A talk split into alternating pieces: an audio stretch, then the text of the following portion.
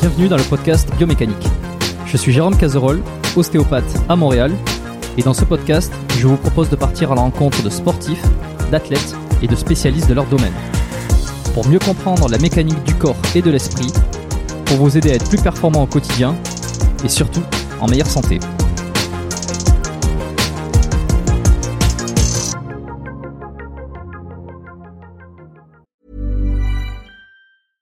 Hiring for your small business? If you're not looking for professionals on LinkedIn, you're looking in the wrong place. That's like looking for your car keys in a fish tank. LinkedIn helps you hire professionals you can't find anywhere else, even those who aren't actively searching for a new job but might be open to the perfect role. In a given month, over 70% of LinkedIn users don't even visit other leading job sites. So start looking in the right place. With LinkedIn, you can hire professionals like a professional. Post your free job on linkedin.com slash people today. Avant de démarrer l'épisode, j'ai une excellente nouvelle à vous annoncer. Ça avait été un carton la première fois. J'avais reçu énormément de messages de remerciements. Ils m'avaient fait confiance. Ils ont eu raison. Et moi aussi. Et du coup, on a décidé de réitérer notre collaboration. Alors, vous l'avez compris, Unae est de retour sur le podcast. Et grâce aux nombreuses commandes de la dernière fois, ben, je vous ai encore négocié une super réduction. Et cette semaine, vous avez droit à 15% de réduction sur toute la boutique Unae avec le code biomécanique 15. Et c'est encore une fois de l'inédit. Alors, pour ceux qui étaient complètement passés à côté la dernière fois, Unae, c'est la marque de compléments alimentaires de Julien Vénesson qui fait l'unanimité dans le paysage français actuel dans le domaine de la santé et de la longévité. Ce sont des compléments d'ultra qualité avec des ingrédients de la plus haute pureté et qui sont issus de l'agriculture biologique. Ils ont une charte qualité incroyable et tout est vérifiable sur le site internet. Alors l'été arrive, il est temps de faire le plein de compléments et si vous voulez être au top de votre santé avec les meilleurs produits du marché, eh ben c'est l'occasion rêvée pour le faire. Je vous recommande à titre personnel les oméga 3 en bouteille qui sont considérés comme les plus quali actuellement sur le marché. Si vous voulez améliorer l'aspect de votre peau, la santé de vos articulations et de vos muscles, il y a aussi le collagène éthique qui est issu de poissons sauvages et d'ailleurs qui est en passe de devenir un best-seller chez eux. Euh, Je vous recommande aussi le magnésium Omnimag, hyper important pour le sommeil et la récupération nerveuse et musculaire. Vous avez aussi la vitamine D3 qui avait été un carton la dernière fois et qui est considéré comme beaucoup comme le complément à absolument avoir euh, et qui a un rôle dans quasi toutes les sphères de votre corps. Et puis ils ont aussi plein de nouveautés. Euh, Il y a le multivitamine spécial ménopause, il y a le sommeil serein qui est une version améliorée de la mélatonine pour ceux qui ont du mal à bien dormir. Il y a aussi, alors je les ai pas encore testés, mais ça a l'air d'être du lourd. C'est le biotique immunité et le biotique digestion pour booster votre système immunitaire et votre microbiote. Enfin bref, vous allez sur la boutique, vous regardez ce qu'ils proposent, vous vous régalez. C'est sur unae.fr, unae.fr. La dernière fois, vous avez été des centaines à passer commande. Vous avez créé des ruptures de stock sur certains produits. Alors cette fois, bah, traînez pas. Et en plus, je vous rappelle que vous avez 15% de réduction avec le code biomécanique 15. Ils ne font quasi jamais des réductions aussi importantes vu la qualité de leurs produits. Alors c'est le moment d'en profiter. La promotion, c'est cette semaine uniquement. Ça se termine ce dimanche, le 12 mai. Alors profitez-en un max et faites-moi vos retours. Et maintenant, place à l'épisode. Bon, c'est bon. Normalement, euh, c'est lancé.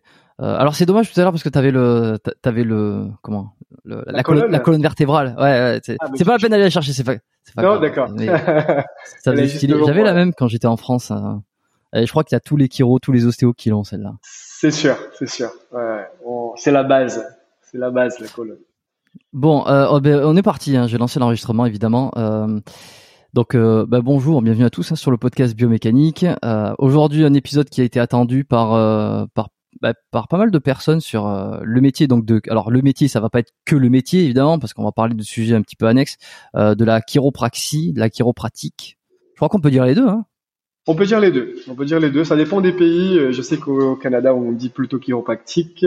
Et en France, on a choisi, on a opté pour, euh, pour le mot chiropraxie. D'accord. Bon, alors on va parler de ça, on va parler aussi de les- la différence qu'il peut y avoir. On va essayer hein, de d'être le plus ex- enfin exhaustif et le plus simple et, et de pas de pas perdre les gens sur euh, le métier donc de chiro, les différences avec euh, peut-être la l'ostéopathie. Ça c'est quelque chose Bien qui sûr. revient euh, beaucoup euh, parmi surtout les les patients, les gens qui qui savent qui sont pas du métier. Euh, et je dois avouer que j'ai moi-même du mal à, à expliquer pour la simple et bonne raison que je ne connais pas euh, bien le, le métier de chiro. Donc forcément, quand on ne connaît pas le, le- le- la profession euh, de comparaison, on a du mal à, à trouver des points de comparaison pour expliquer euh, quelles sont les différences et quels sont les points communs euh, précisément. Donc ça, en plus c'est intéressant parce que tu travailles dans dans un cabinet où euh, on, peut voir, euh, enfin moi je peux voir en tout cas derrière toi qu'il y a une super machine euh, de la NASA, le le comment t'appelles ça déjà? Le Gyrostim. c'est Ouais. C'est pas mal. voilà, technique de récupération aussi. Et puis pour la bonne raison aussi que tu es le cofondateur et le partenaire de Steve Compagnon sur Pôle Santé, c'est ça Ouais. Paul, Paul Récup. Paul Récup, pardon. Paul Récup. Paul Récup. Exactement. Mm. Donc euh, comment euh, Steve que j'ai qui était venu sur le podcast et qui en fait est, euh, me recommande du des gens régulièrement me disent tiens tiens Jérôme est-ce que tu as fait un épisode avec avec un podologue? C'était lui qui m'avait qui m'avait présenté Arnaud Guéraud Arnaud? C'est lui qui je l'ai vu aujourd'hui ce matin Bon, bah tu lui passeras le bonjour si tu le recroises prochainement. Bon, Delgis, je vais arrêter de parler. Je vais te laisser te présenter comme d'habitude.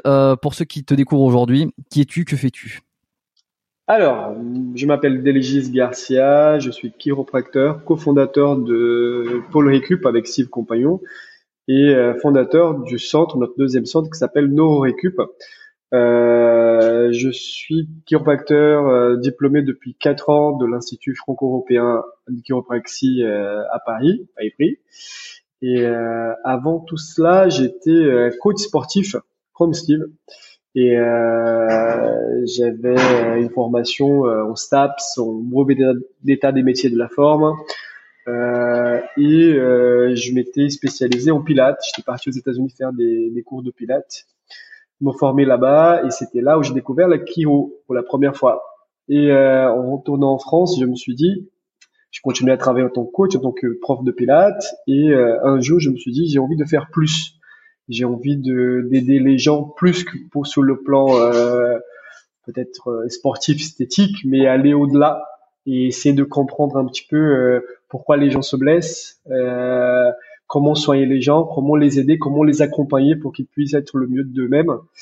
Et, euh, et je me suis dit tourner vers la chiropraxie. À l'époque je pensais comme toi comme tu disais tout à l'heure que l'ostéopathie la chiropraxie je savais pas trop la différence. Aux États-Unis, j'avais j'avais un chiropracteur et en France, je pensais que c'était la même chose et j'étais allé voir un ostéopathe. Et, euh, et c'était après, avec un petit peu de, de temps, je te raconterai l'histoire, que je me suis dirigé plutôt vers la et, euh, et j'ai pris cette voie-là. Voilà. Et euh, euh, je suis brésilien d'origine. Je, suis né au Brésil. J'ai grandi là-bas et j'ai fait mes études au, début de mes études en STAPS, en sport, euh, au Brésil.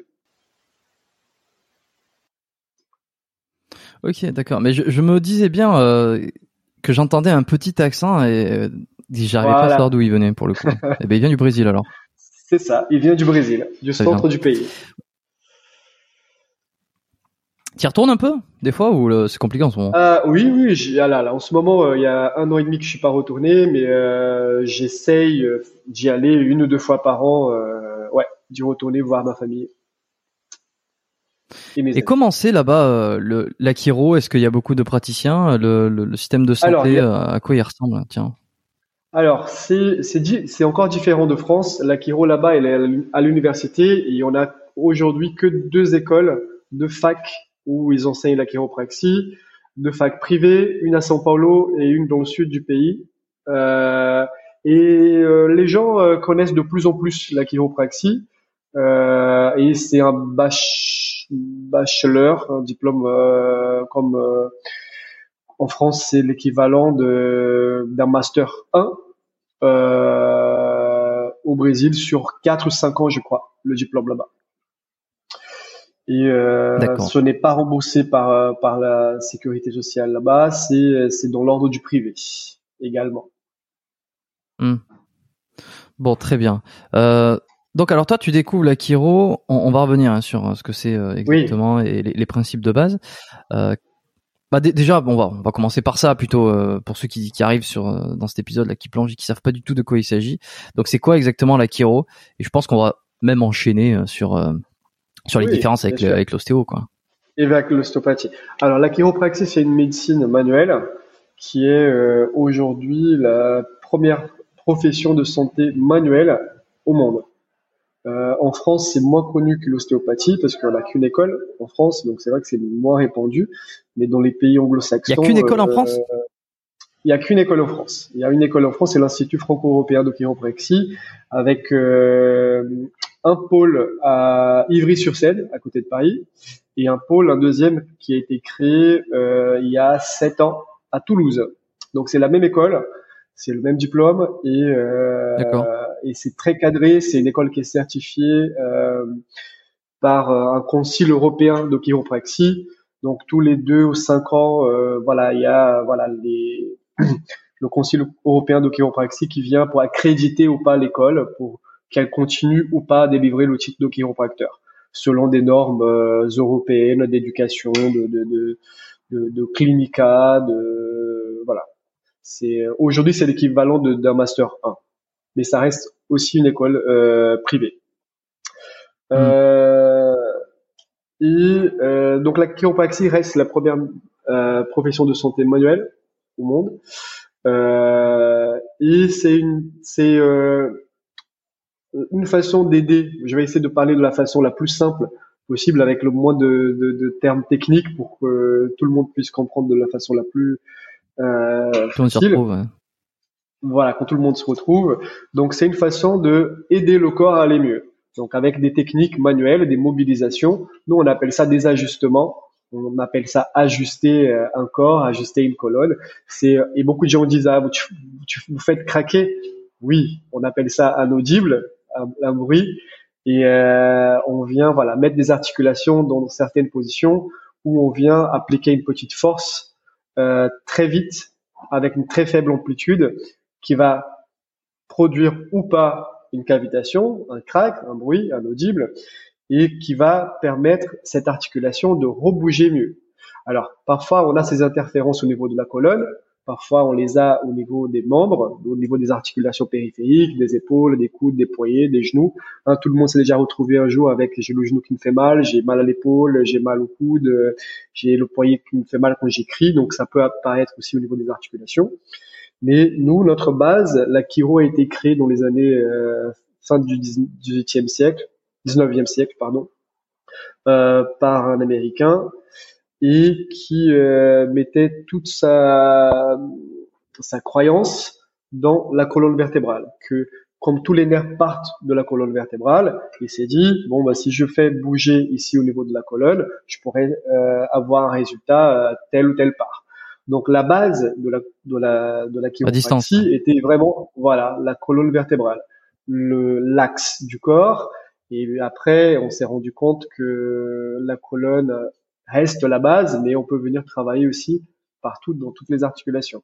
Donc nous, la chiropraxie, elle est basée sur le système nerveux, sur la fonction du système nerveux. Comment mon cerveau, comment il contrôle le reste de mon corps. Toutes ces informations qui partent du cerveau vont descendre par la colonne vertébrale, elles vont sortir sur chaque étage de la colonne vertébrale. Il y a une petite paire de nerfs qui part un à droite, un à gauche, qui vont contrôler une partie de notre corps. S'il y a des interférences, cette colonne elle bouge moins bien, forcément il y aura des interférences aussi au niveau de cette information qui communique avec ces voies entre celles qui descendent et celles qui remontent. Et donc notre objectif c'est de venir déceler, trouver ces petites euh, fixations, on peut appeler ça des subluxations. Euh, le terme historique euh, employé euh, depuis les années 1890, euh, c'est subluxation. C'est un terme qui peut être porté un petit peu hmm. confusion, et qui est un médical, peu voilà. Voilà. Est-ce que ça, ça a bougé, c'est resté en dehors de sa place, hein, avec le terme tout ce qui est orthopédique. Donc voilà, il y a des chiro qui l'utilisent, mais je suis très à l'aise avec ça. on se comprend très bien. Moi, je, je, préfère le terme restriction, fixation, parce que je trouve que ça, ça parle au plus grand nombre. Euh, donc le but c'est voilà, c'est de mhm. venir déceler ces petits, manque de euh, mobilité. Voilà, manque de mobilité aussi. Et euh, de en, en ostéo, enfin, c'est le, terme qui est utilisé, c'est dysfonction. Dysfonction, voilà. Et nous, on utilise aussi tout ce qui est dysfonction douloureuse et dysfonction non douloureuse. Comment on traite Il y a plusieurs protocoles pour pour chaque type de de subluxation, dysfonction, restriction, manque de mobilité. Voilà, on peut appeler ça euh, comme on veut, on se comprend. Donc c'est voilà, c'est redonner de la mobilité. Alors le corps a été fait pour bouger. Le cerveau, si on a un cerveau aujourd'hui qui est aussi développé que le nôtre, que l'être humain, c'est parce qu'on est en mouvement, on est continuellement en mouvement. Donc comment euh, euh, traiter le corps, traiter le patient euh, par ses articulations, par redonnant de la mobilité au niveau de sa colonne, au niveau de tous ses membres, pour que cette euh, énergie, cette information nerveuse puisse passer de la meilleure façon. Voilà, ça c'est pour moi c'est l'objectif de la chiropraxie. Ok, très clair. Bon, alors très clair. Euh, si on comprend bien, donc l'approche, la vision, elle est sur, euh, enfin, euh, la cause ou en tout cas l'origine de tout va être le système nerveux et en fonction de certains endroits au niveau de la colonne, il peut y avoir des restrictions. Ça va gêner des messages neuraux qui peuvent ensuite donc se transmettre sur les sur les segments, je dirais à distance, jambes, bras, organes, etc. Et en fait, initialement, le travail était sur la colonne vertébrale parce que tout part de là mais alors ça, c'est quelque chose que j'ai souvent entendu. Euh, c'est que le et puis même euh, certaines certains patients, certaines certains clients euh, peuvent dire, ben en fait, euh, enfin, j'ai déjà pu entendre dire, ouais, le, le chiro il s'occupe, euh, il fait uniquement la colonne. et en fait, quand on irait, enfin, quand on explique du coup l'approche, ça semble un peu logique. Mais ça, c'était avant et maintenant, ça a tendance à, à de plus en plus euh, agir à distance, pas uniquement sur la colonne vertébrale. Euh, oui, encore moins toi, parce qu'avec tous les appareils que tu as euh, avec toi, c'est que maintenant tu commences à agir un petit peu, en, plus globalité, quoi. Oui, alors oui, il y a, y a des, euh, des chiropracteurs qui restent fidèles à la, à la, au message qui était là au départ, au niveau de la colonne, qui travaille plutôt que des hautes cervicales aussi. Euh, mais aujourd'hui, non, la chiro, elle est, voilà, elle prend en charge globalement le patient c'est pas que sa colonne. Voilà. Bien sûr, on vient toujours vérifier l'alignement, euh, les informations qui partent dans chaque vertèbre. Mais ça, c'est notre base. Et à partir de là, on vient aussi traiter le reste. On vient traiter, voilà, j'ai des patients qui viennent pour l'épaule. Bien sûr, je vais travailler sur son épaule, mais je vais venir aussi regarder ses cervicales. Je vais jeter un œil euh, plutôt sur la cinquième cervicale parce que je sais que c'est de cette cervicale-là qui part un, une des racines principales qui vont innerver, qui vont contrôler l'épaule. Donc s'il y a un problème à l'épaule, il y a un problème aussi au niveau de cette information qui est un peu biaisée, qui va partir de cette cinquième cervicale pour venir vers l'épaule, mais qui va revenir par cette même cervicale pour pouvoir remonter au cerveau, pour informer au cerveau d'une douleur, d'une dysfonction au niveau de cette, de cette articulation. Donc on va toujours prendre en charge voilà la hmm. globalité du patient.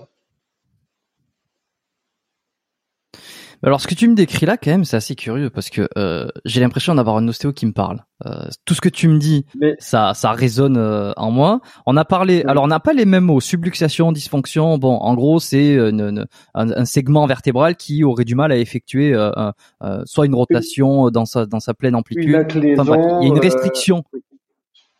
Ouais, c'est ça, ouais. Il y, a une restriction quelque part. On, on, corrige la restriction avec une technique, euh, enfin, euh, dite un petit peu manipulative, donc rapide à basse amplitude, euh, qui peuvent des fois faire craquer. Et puis c'est la conséquence de la technique, mais c'est pas le, forcément le but de la technique. Euh, si tu peux aller voir l'épaule, mais il y a un lien avec les cervicales parce qu'il y a un lien neuro, il y a aussi un, lien de proximité. Enfin là, j'ai l'impression d'être avec un ostéo là.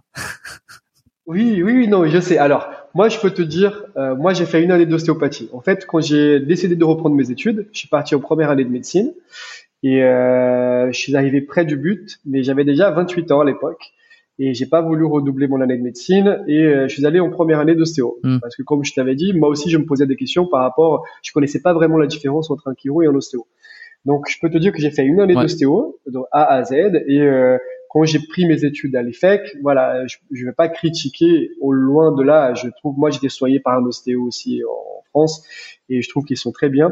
Et ce sont des professions cousines. Alors, ce sont des deux médecines qui ont été créées plus ou moins au même moment aux États-Unis, dans une même période, par deux personnes différentes, mais qui avaient le même objectif de traiter, de soigner les patients.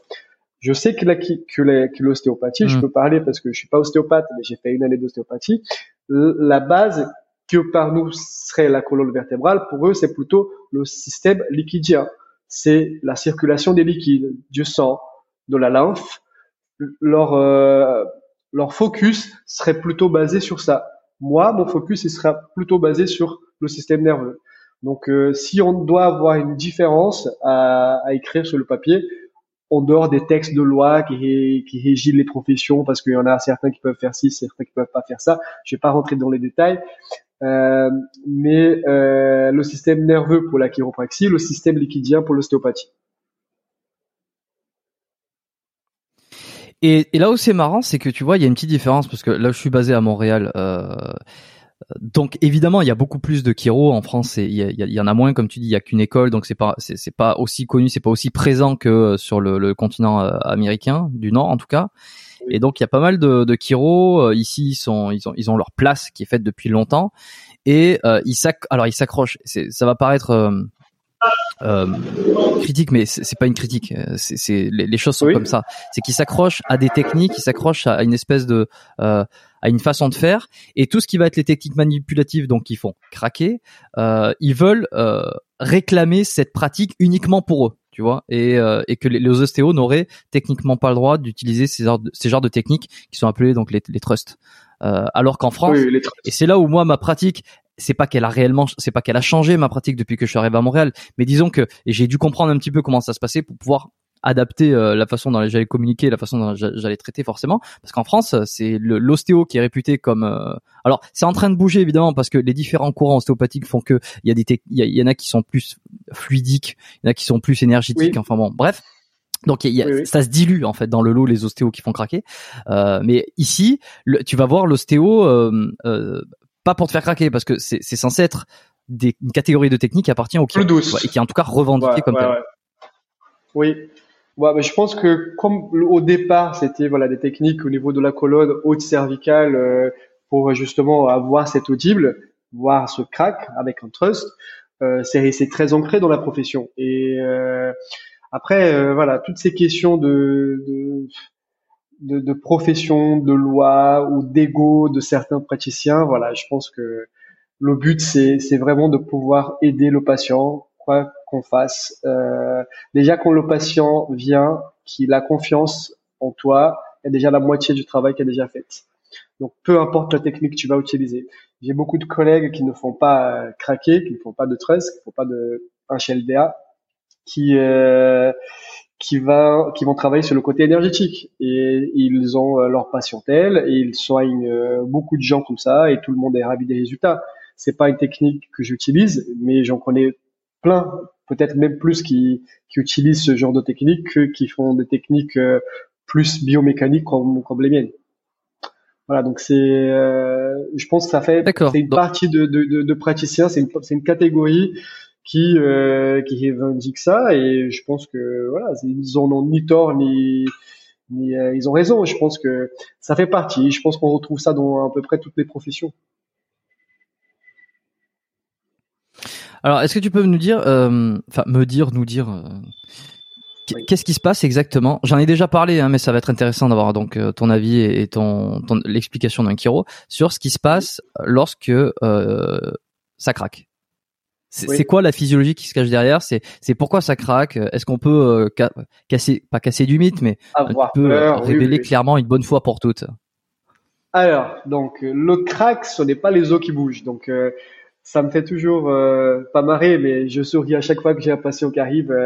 ouais, j'ai une vertèbre déplacée ou j'ai le bassin qui s'est déplacé moi, je lui explique que s'il était déplacé, déjà vous serez pas devant moi. Donc, c'est euh, pour déplacer, euh, voilà, un bassin, déplacer une vertèbre. Voilà, il faut lors d'un accident, euh, choc, voilà, c'est des abus de langage. Donc, je les explique que voilà, il y a une restriction, il y a une vertèbre qui est figée dans une position. On a l'impression qu'elle est déplacée, et quand on vient la mettre dans une position de tension, on vient appliquer ce fameux trust et il y aura une cavitation qui est de l'air qui va s'échapper de cette articulation. Donc en fait, c'est la même chose quand on vient voilà craquer les doigts, c'est ce bruit-là, c'est le même qu'on entend euh, au niveau du cou, au niveau du bassin, au niveau des lombaires, thoracique ou euh, d'une cheville quand on vient l'ajuster. Donc ce qui se passe, c'est qu'on va mettre l'articulation dans sa limite physiologique où elle peut aller au niveau de la flexion ou de l'extension, ça dépend de quel type de, de, de, de, amplitude on, va emmener l'articulation. Et quand on arrive au bout, on va appliquer cette force très rapide pour pouvoir caviter, pour avoir créé une petite décoaptation. Et c'est pendant ce laps de temps qu'il y a cette petite bulle d'azote qui s'échappe et c'est le bruit qu'on entend. Alors, qu'est-ce qui se passe physiologiquement quand il y a ce, cet audible ou pas? Quand l'articulation vient cavité, toutes les informations, euh, toutes, pardon, toutes les structures qui sont insérées autour de cette articulation, qui soient ligamentaires, tendineuses, musculaires, vont recevoir neurologiquement une information de détente. Et c'est pour ça qu'on rétablit le mouvement parfois immédiatement, parfois c'est un ou deux jours après, ça dépend de la tension musculaire qui est aussi autour de, la, de cette articulation. Mais dès qu'on a donné cette, euh, cette euh, euh, trust et qu'il y a cette cavitation, bah, les muscles qui sont autour, les tendons qui sont autour, les ligaments qui sont autour vont être plus détendus neurologiquement. C'est-à-dire qu'on a créé un, un étirement très rapide au niveau de ces structures et le corps, le cerveau n'a pas eu le temps de se contracter. C'est pas, euh, c'est-à-dire que l'articulation a été libérée avant que le corps puisse avoir le temps de se contracter. Et à partir de là, on va activer, si on veut parler un peu plus techniquement, au niveau des tendons, au niveau des organes tendineux de Golgi, voilà, une inhibition de la contraction de ces structures et on va créer un relâchement.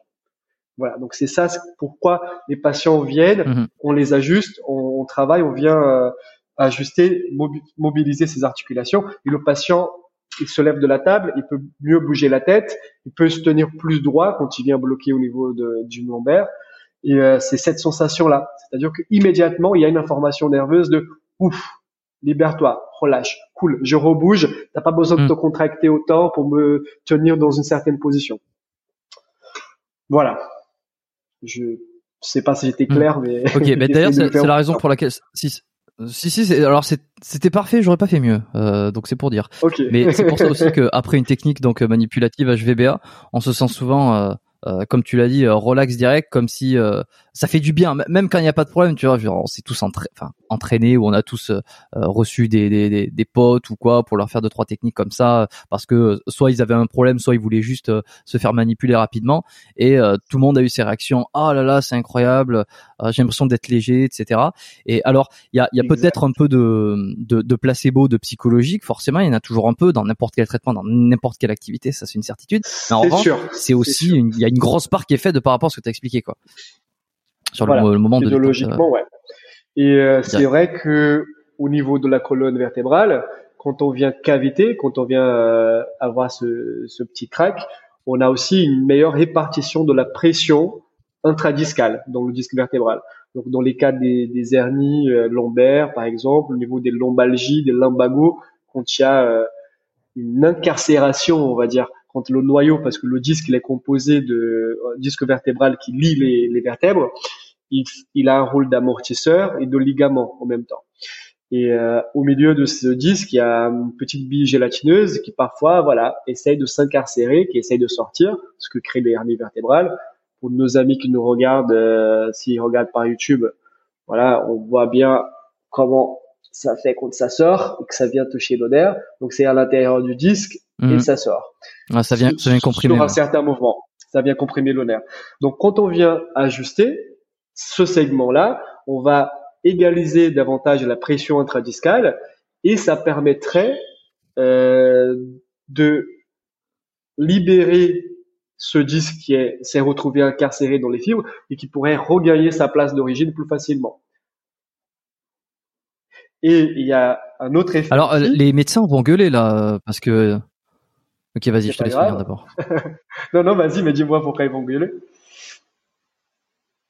Non, non, je dis qu'ils vont gueuler. Non, mais ils vont gueuler. Euh, je sais pas s'il y a beaucoup de médecins qui écoutent le, podcast, mais euh, là où je veux en venir, c'est que euh, les techniques manipulatives en cas d'hernie ou de suspicion d'hernie, je veux dire, c'est un truc qui est qui est à prendre avec des pincettes beaucoup. alors, ça, surtout surtout cervical. On, sait qu'il y a ni, ouais, Surtout, cervical. Alors lombaire aussi. Hein, moi, j'ai souvent entendu lombaire aussi que c'était assez. Euh, ça pouvait. Il fallait prendre des pincettes. Il fallait être sûr de ce qu'on faisait. Exactement. Alors dans, dans les techniques qu'on utilise aujourd'hui, on a un cahier de charges. Hein, on a des, des recommandations de l'association française de chiropraxie pour les prises en charge dans les cas de névralgie cervico-brachiale, dans le cas qu'il y a une hernie cervicale euh, qui touche voilà un nerf du cou et qui atteint euh, les membres supérieurs, qui atteint les bras.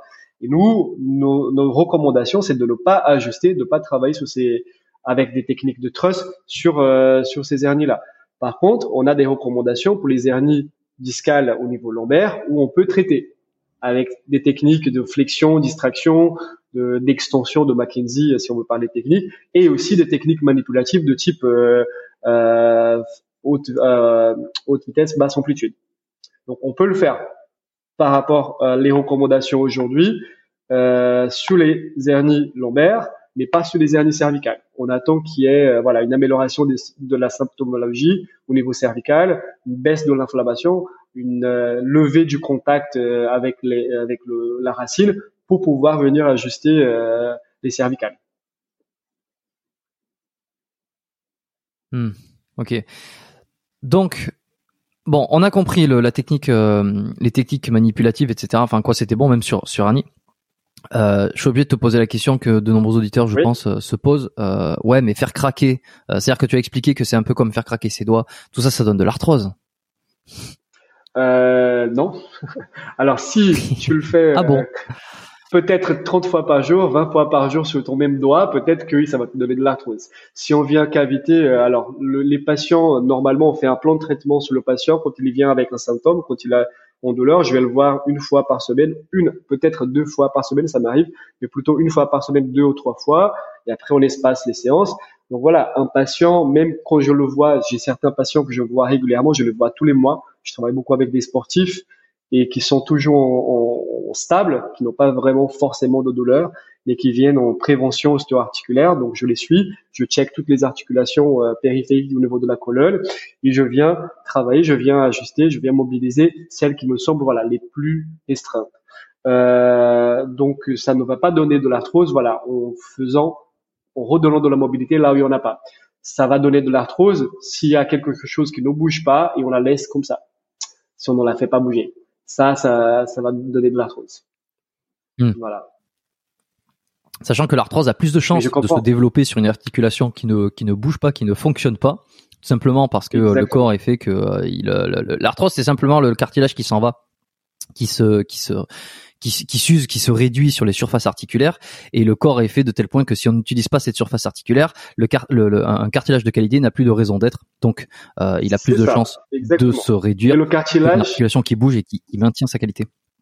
C'est ça. Et le cartilage, il est nourri par imbibition. Hein, par, euh, il baigne dans un liquide synovial qui n'est renouvelé que s'il y a du mouvement. Donc, quand il n'y a pas de mouvement, voilà, et il y a pression, hein. pression il y a voilà moins de pression, moins de le, cartilage il est moins nourri, il va se se détériorer, réduire, et l'os contre l'os forme de l'os. Et là, on a l'arthrose qui arrive. Voilà, de l'arthrose. Après, j'essaie d'expliquer aux patients, c'est pas c'est pas une maladie. Je dis beaucoup euh, aux gens, euh, il s'agit de l'arthrose. Euh, vous n'êtes pas malade, vous avez euh, voilà un processus physiologique qui est normal. On en aura tous dans notre corps. Plus tard, on en aura, mieux on se portera. Mais euh, sur certaines articulations, on va avoir de l'arthrose précoce selon le métier qu'on a fait, selon euh, les chocs qu'on a pu avoir, les accidents qu'on a pu subir dans la vie, le métier qu'on a fait, voilà, la posture adoptée lorsqu'on dort, par exemple, sur le ventre avec la tête en rotation pendant des heures, 8 heures par jour euh, pendant 30-40 ans. Voilà, il y a plein de choses qu'on peut expliquer voilà une arrivée précoce d'une arthrose dans une articulation. Hmm. Euh, as une analogie qui est sympa là que, que je viens de me faire en tête, c'est un peu comme la peau et le vieillissement de la peau, c'est qu'on on va tous y passer. Euh, je veux dire, on, gardera jamais une peau de bébé euh, à 80 ans, ça, je veux dire, on est tous d'accord là-dessus. Euh, il y en a qui vieillissent plus rapidement euh, de la peau que d'autres. Il y a aussi une question de génétique et puis il y a aussi question de d'environnement, la pollution, l'état de santé, le, la cigarette, l'alcool, tout ça. Et, et voilà, et on peut faire le parallèle avec une articulation, quoi. Exactement, c'est exactement ça. On n'est pas tous égaux, malheureusement, du plan génétique, hein, euh, mais aussi justement du plan euh, environnemental, euh, ce qu'on subit au quotidien, ce qu'on a mangé, ce qu'on a bu, ce qu'on a fumé, ce qu'on a fait comme sport, etc., etc. Ok, t'es, t'es, clean, toi. Je veux dire, pour le coup, tu dois être, tu, tu dois pas fumer, tu dois, tu fais du sport. Tu... Est-ce que t'as des vices ou pas? Bah, alors mes vices, euh, j'aime j'aime bien j'aime bien l'alcool, j'aime bien le bon alcool, j'aime bien le bon vin, j'aime bien le champagne, donc euh, voilà, j'aime pas les alcools forts, mais euh, j'apprécie beaucoup un verre de, de, vin, une petite coupe de champagne à l'apéro. Euh, je fais beaucoup de sport, euh, beaucoup de CrossFit. Euh, euh, depuis depuis quelques années. j'ai commencé à faire du sport, j'avais 15 ans, je me suis jamais arrêté. Non, je ne fume pas, je ne drogue pas, j'ai une vie plutôt saine. Voilà, je pense que mon petit vice c'est c'est mon verre de vin. Voilà. Et mes chiens. Est-ce que est-ce que tu consultes régulièrement toi-même un chiro Alors, oui, j'ai un collègue qui m'ajuste régulièrement. Alors récemment, il me voit toutes les semaines parce que j'ai repris le sport après deux mois d'absence euh, dû à mon un déménagement et euh, j'ai euh, il était parti aussi donc je l'avais pas vu depuis depuis quelques mois il était parti bosser euh, en Irlande et euh, c'était un chiro un collègue et qui m'a toujours ajusté je le voyais tous les mois et là je l'avais pas vu depuis quelques mois et euh, parce qu'il était parti et moi j'avais arrêté le sport. Donc là je le vois toutes les semaines, là depuis quatre euh, semaines. Je l'ai vu hier et à partir de la semaine prochaine, voilà, on va commencer à espacer les séances tous les 15 jours pour retrouver un rythme une fois par mois comme on avait auparavant. Alors je suis quand même obligé de te demander euh, parce que alors c'est indispensable. alors très bien. Euh, le, le, truc qui revient aussi, c'est euh, le Kiro. Euh, bon, là, je te fais, je fais pas, je fais un peu l'avocat du diable. Euh, c'est forcément, je, je, me place dans le, truc opposé parce que c'est ce qui va permettre d'aller creuser un peu les sujets. mais j'ai déjà vu plusieurs personnes, que ce soit des patients ou même des amis ou quoi que ce soit, qui avaient des, surtout ici, puisque il y a plus de Kiro, donc les gens ils vont plus voir. Enfin, tu croises quelqu'un dans la rue, il y a plus de chances d'avoir d'avoir d'avoir vu un Kiro dans sa vie que en France forcément. Euh, et un truc qui revient, qui est déjà revenu, c'est le fait que le chiro, tu vas le voir souvent euh, et que ça va mieux après la consultation. Et d'ailleurs, on va ça va peut-être permettre de, faire le lien. Euh, avec le, les ajustements et le fait que tu te sentes bien juste après, c'est que on va voir enfin les gens ils vont voir le chiro, ils se sentent bien dans les peut-être ça dure quelques jours et ensuite la douleur revient la douleur revient et il faut aller revoir le chiro et et en fait c'est un peu et alors il y a le truc qui est reproché c'est ben en fait le chiro tu te sens bien quand tu sors euh, mais il faut aller le voir toutes les semaines et ça dure alors je sais pas toi comment tu fonctionnes mais ici ça peut ça peut faire 15 minutes la séance et ensuite c'est genre tu vas voir toutes les semaines et c'est un peu comme si c'était acquis euh, il va falloir que tu fasses ça toute ta vie. Et ça c'est un problème que les gens euh, relatent et, bien alors que surtout quand ils viennent nous voir, que ce soit les professions un petit peu différentes comme l'ostéo, peut-être la masso, c'est genre ben en fait mon chiro, je devais aller voir toutes les semaines, donc euh, donc ça me va pas quoi. Alors je comprends très bien. Alors il y a, euh, je vais parler de comment je travaille. Je sais pas comment les autres travaillent. Si je le sais un petit peu comment les autres travaillent, je comprends pourquoi il y a ces, questionnements qui reviennent assez souvent. Euh, par rapport à des chiro qui vont vendre des plans de traitement de, de 30, 40, 50 séances euh, et qui vont les voir pendant 5 minutes, ils vont mm. faire un ajustement et je te vois la semaine prochaine. Alors moi, comment je travaille, c'est que je vois le patient pour la première fois, une première consultation où je vais faire un bilan, je vais poser toutes mes questions, je vais faire mon anamnèse et voir pourquoi le patient vient me voir et comment je peux l'aider. Une fois que j'ai compris ça, moi je vais faire un plan de traitement. Alors pour changer un schéma qui est là depuis des mois, voire des années, ça c'est pas avec une séance, c'est pas avec une petite baguette magique où je vais cliquer des doigts et le patient va aller mieux pour toute sa vie. Donc pour moi, c'est toujours quand je j'ai un patient la première fois que je le vois, je vais lui expliquer comment je vais travailler, je vais lui dire que j'aurais besoin de le voir peut-être plus qu'une fois. Je normalement je les vois trois ou quatre fois, une fois par semaine selon le problème. Après, si on stabilise les symptômes, je passe les séances de 15 jours, 3 semaines, après un mois, et après c'est de l'ordre de l'entretien. Il vient, euh, j'en ai certains qui viennent une fois par mois, j'en ai certains qui viennent une fois tous les deux mois, tous les trois mois. Même quand ils en ont pas mal, je, je ne vends rien, je vends pas de plan de traitement, je vends pas de forfait à mes patients. Ils viennent vraiment quand ils en ont le besoin et quand ils ont compris que si on est en amont, si on est en train de travailler sur le fond, ils vont moins tomber malades, ils vont moins avoir mal, ils vont moins se blesser. Alors le corps, pour changer un schéma qui est qui est là depuis un moment, le système nerveux, on a besoin de créer une plasticité. Donc là, on va parler tout à l'heure de neurologie fonctionnelle, c'est ce que je fais beaucoup avec mes patients aussi. Euh, quand on veut changer un schéma, on doit créer une répétition pour que ça soit intégré au niveau nerveux et dans le schéma corporel. Donc pour quelqu'un qui vient, qui croise toujours les jambes, je peux ajuster son bassin, euh, je peux ajuster son sacroiliac, euh, dix fois, s'il va retourner au bureau, une femme qui est toujours en jupe, qui va toujours croiser ses jambes et ses jambes croisées pendant 8, 6, 8 heures par jour, elle va revenir, je vais la remettre sur la table, je vais voir que son bassin a encore bougé.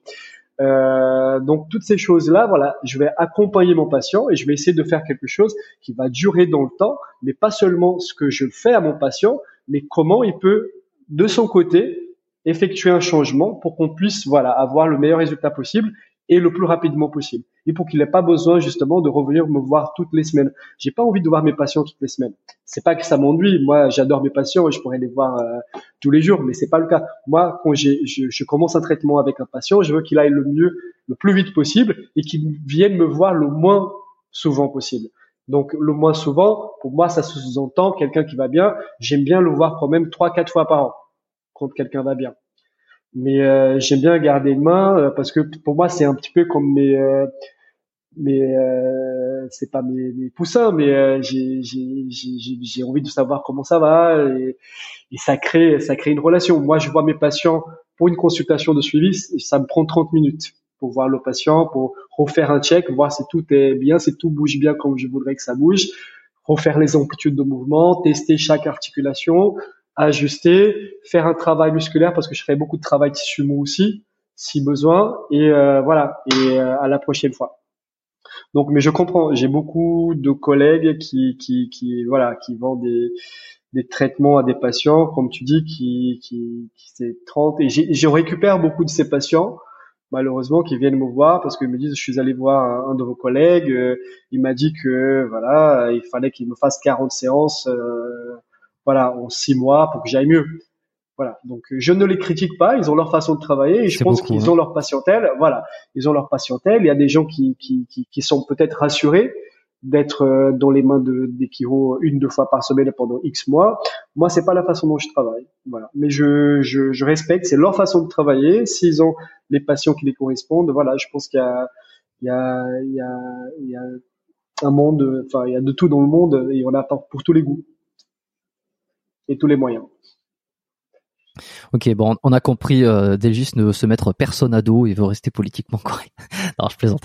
Euh, non mais t'as raison, raison. Et alors, combien de temps ça dure euh, ta séance à toi? Si, si c'est pas 10 minutes et que c'est pas à la vite, est-ce que tu prends une heure, tu prends 30 minutes, 45 euh, Comment tu t'organises? Et puis en fonction, est-ce que c'est la première fois, c'est plus long qu'un suivi?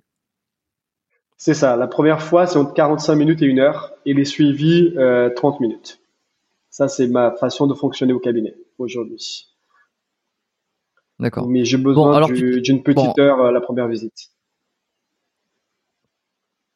Euh, oui, bah, c'est terrible. Hein. J'ai l'impression de discuter avec un ostéo quasiment. Euh, on, va essayer de s'écarter de ça justement parce que toi, tu as fait des, des, formations euh, ou en tout cas, enfin des formations, tu t'es spécialisé et tu as, agrandi un peu ta vision des choses avec donc la, les, neurosciences, la neurologie là. Et alors, tu as un super appareil derrière toi dont, dont, dont j'ai teasé tout à l'heure qui est donc le GyroSteam, qui te permet de tester euh, plein de choses. Euh, juste, j'ai envie de revenir sur un truc parce que je suis curieux. J'ai cru voir sur un de, tes posts quelque part que tu avais découvert, donc à la base, tu l'as dit tout à l'heure, euh, l'Akiro quand tu es parti aux États-Unis, mais dans un contexte particulier. Est-ce que tu peux me raconter comment tu as découvert et comment euh, quelle est quelle est l'anecdote qui est autour de ça? Euh, je sais pas si c'est la même que j'ai racontée, mais je pense que oui, parce que c'est la seule. Euh, c'est celle que tu as vue. Moi, j'étais blessé quand j'étais, euh, je finissais ma formation Pilates aux États-Unis. Euh, et euh, j'ai eu euh, le lendemain de ma certification en tant que prof de Pilates, je me suis blessé à la nuque. Et, et je suis allé voir un chiropracteur qui était en face du, du du studio Pilates où je m'entraînais et c'est lui qui m'a qui m'a ajusté, qui m'a manipulé pour la première fois. Et c'était en rentrant en France pour moi, voilà, c'était moi c'était un chiropractor, mais dans ma tête c'était c'était un ostéo. Je savais pas que ça existait. Pour moi c'était la même chose ici en France. Voilà, donc c'est comme ça que j'ai découvert la chiro. C'est mon premier contact avec la chiro. C'était voilà à New York euh, dans les années 2000 et quelques. Euh, on va pas citer trop de dates, ça nous vieillit. Euh, et euh, qui m'a ajusté pour la première fois. Voilà. Et c'était suite à ça qui a. Pour que je sois sûr de comprendre en termes. Sur relâchement musculaire. Oui, dis-moi. Non, non, c'est pour comprendre sur la chronologie. Euh, tu as fait des études, donc euh, tu as fait ta première année d'ostéo. C'était avant ou après que tu découvres euh, l'Akiro et, qu'est-ce qui t'a fait euh, arrêter et changer? Ok. Bon, si on veut parler de ça, en parlant de ça. Euh, j'ai fait, euh, j'ai fini mes, j'ai fini ma, ma certification Pilates. J'étais déjà coach sportif à Paris depuis quelques années. J'ai travaillé dans des studios Pilates à Paris et euh, j'ai décidé, voilà, comme je t'avais dit tout à l'heure, je voulais plus. Donc, comme dans ma tête, j'ai toujours gardé en tête euh, que je voulais, euh, voilà, être dans le médical, je me suis dit tiens, j'ai 28 ans, je vais essayer de, j'avais 27 ans à l'époque, je vais essayer, je vais tenter le tout pour rien, je vais aller en première année de médecine. Donc, je suis allé en première année de médecine. En finissant médecine, je suis arrivé près du bout et à la place de doubler la, la première année et de la refaire une deuxième fois, je me suis dit, ça, j'ai, j'ai quand même 28 ans. Euh, si je, voilà, si je reprends, ça va me prendre encore 10 ans, donc j'aurai 38 quand j'aurai fini. Donc je vais faire ce que j'ai, ce que j'ai, j'ai rencontré aux États-Unis. Le mec qui m'a ajusté, je vais faire ostéo. Donc, euh, parce que pour moi, en France, c'était ça le chemin, c'était de faire ostéo, parce que pour moi, c'était la même chose. Donc, je suis allé en école d'ostéopathie. Et en fait, quand je suis allé en école d'ostéopathie, je, je vais pas citer les noms. Depuis le premier jour où j'étais à l'école d'ostéo, tous les profs, pendant un an, ils nous ont répété du début, du premier jour jusqu'à la fin, qu'on allait se retrouver sans patients, qu'on était trop nombreux en France, qu'on n'allait jamais réussir. Si on, dans la promo on était 100, peut-être qu'on aurait un qui allait faire sa vie en tant qu'ostéo, qui allait gagner sa vie, les autres allaient finir caissier au supermarché. Euh, voilà, c'est avec ces mots-là depuis le premier jour dans une école privée où je payais au prix. assurance. Donc je me suis retrouvé, voilà, je me suis dit bon, bah, qu'est-ce que je fais là? Et euh, on, à la deuxième semaine où j'étais à l'école d'ostéo, on faisait tous, on présentait tous une technique différente de l'ostéopathie. Moi, je présentais le pilate parce que je baignais dans ce milieu-là. Et la première personne qui a présenté une autre technique, c'était la chiropraxie. Et là, ça fait tilt dans ma tête. Je me suis dit, bah, qu'est-ce que je fais ici en fait? C'était ça ce que je voulais faire, que je pensais que j'étais en train de faire, mais que je ne le fais pas. Donc du coup, je me suis renseigné et j'ai vu qu'il y avait une école en France. Donc je suis allé à l'école, je suis allé voir l'école. Ils m'ont dit c'est trop tard, euh, on a déjà commencé, euh, c'était au mois d'octobre l'année scolaire a déjà commencé, vous pouvez pas changer d'école en cours de route, il va falloir revenir l'année prochaine. Donc j'ai continué quand même, j'ai persisté, j'ai fini ma première année d'ostéopathie parce que j'étais déjà inscrit, c'est déjà payé. Et, euh, et euh, j'ai, euh, je suis allé euh, faire euh, mes, euh, mes formations, mes remises à niveau, faire mes entretiens, présentation de dossiers l'année suivante pour rentrer en deuxième année, deuxième année de chiropraxie. Voilà. Donc c'est ça qui m'a fait changer. Ok, bon, ça, ça a été le, c'était le parcours. Hein. Ouais. Ok, bon, très bien. Ouais. Bon, moi, c'est très clair.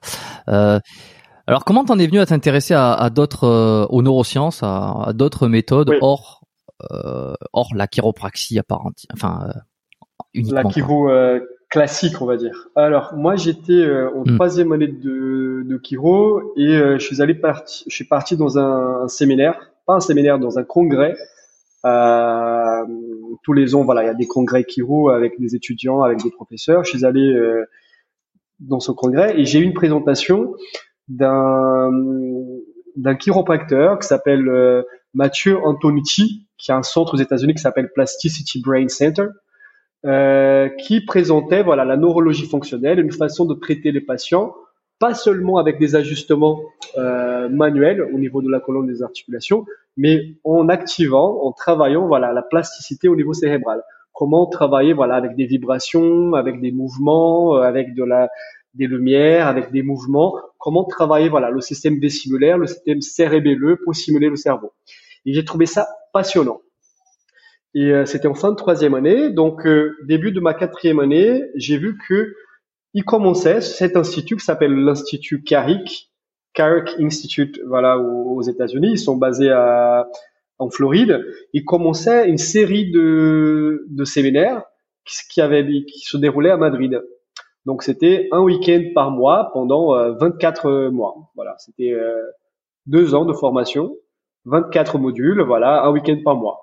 Donc je me suis dit bon, je vais y aller, je vais faire le premier, je vais voir si ça me plaît. Je suis allé, j'ai fait le premier. Je me dis, bah, j'ai rien compris parce que c'est c'est très technique, très neurologique et on parle beaucoup les mouvements des yeux, on parle beaucoup de, termes euh, scientifiques en anglais. Après, je suis parfaitement bilingue, mais euh, c'était très compliqué. Je pense que même pour un, anglo-saxon, ça aurait été très compliqué. C'est toujours très compliqué les premiers séminaires. Et euh, j'ai dit, bah tiens, je vais retourner pour le deuxième. Peut-être je vais mieux comprendre. Je suis retourné pour le deuxième et j'ai trouvé ça passionnant Je suis retourné pour le troisième et après je, je me suis dit, tu sais quoi, je vais faire toute la série. Et je suis allé à Madrid un week-end par mois pendant, euh, ça a duré plus de deux ans parce qu'il y a eu des mois où on n'a pas eu parce qu'il y a les vacances. Donc pendant trois ans jusqu'à la fin de mes études, je suis allé à Madrid, j'ai fait toute la série et je suis parti tous les étés aux États-Unis les voir travailler euh, à, à Orlando en Floride voilà, je faisais euh, une ou deux semaines chez eux, voir comment comment ils travaillent, comment ils prennent en charge les patients, comment ils stimulent les patients, autrement que par des manipulations.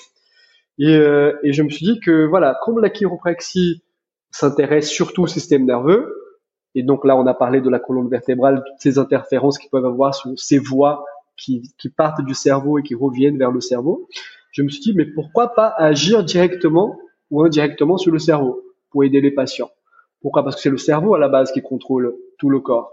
Donc comment je peux changer son cerveau, l'information, l'activation au niveau de son lobe frontal, de son lobe pariétal, par tout ce qui existe aujourd'hui qu'on sait qui peut activer ces zones-là?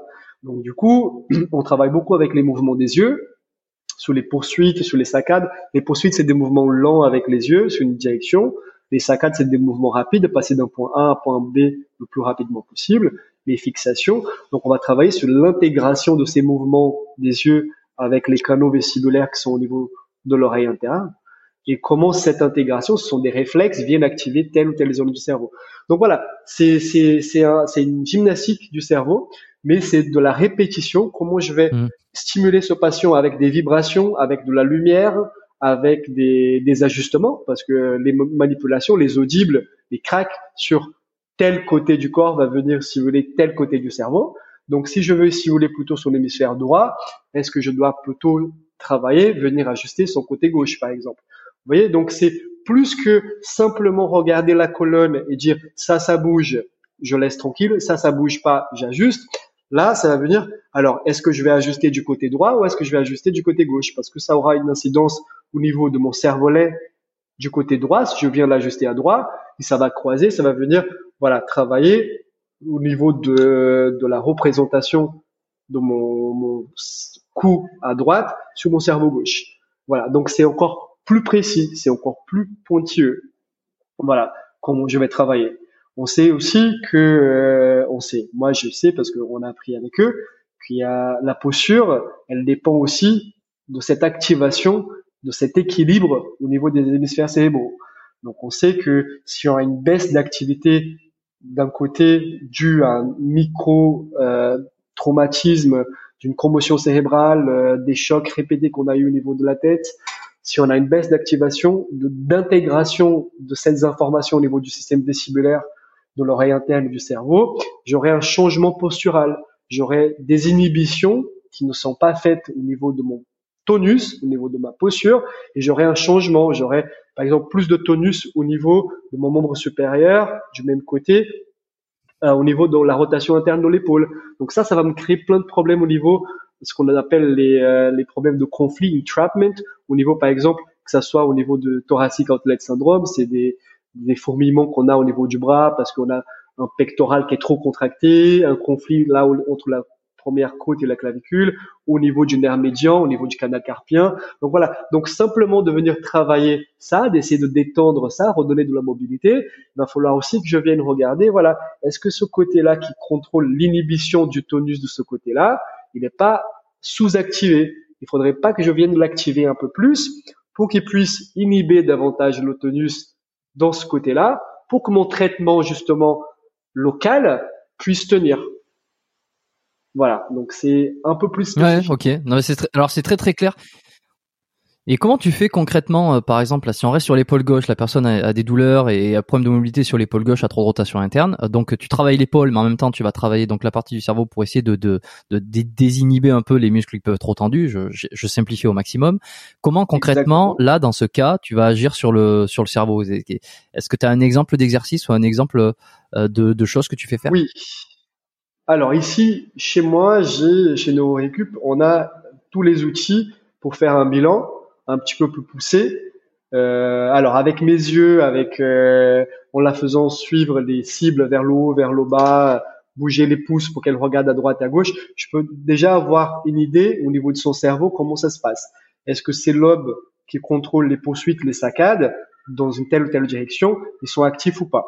Donc j'ai un eye tracker, euh, un écran avec des infrarouges qui lit les, mouvements des yeux et, et, on va faire certains tests et ça va me donner en 5 minutes, 15 minutes on va dire, le moment où le patient est assis ou le moment où j'ai imprimé la feuille, une idée à l'instant T de l'activité cérébrale de ce patient-là. Donc si je sais par exemple, on parlait justement de cette épaule gauche qui est trop en rotation interne, qui crée euh, une compression quelque part au niveau de, ce plexus euh, nerveux ou, euh, ou euh, artériel ici au niveau de l'épaule gauche. Et je sais qu'il y a une baisse de l'activité au niveau de ces mêmes hémisphères. Je sais que tout ce que je vais faire pour activer davantage cet hémisphère gauche pourrait aider à tenir euh, mon traitement que je vais faire au niveau de l'épaule de cette patiente.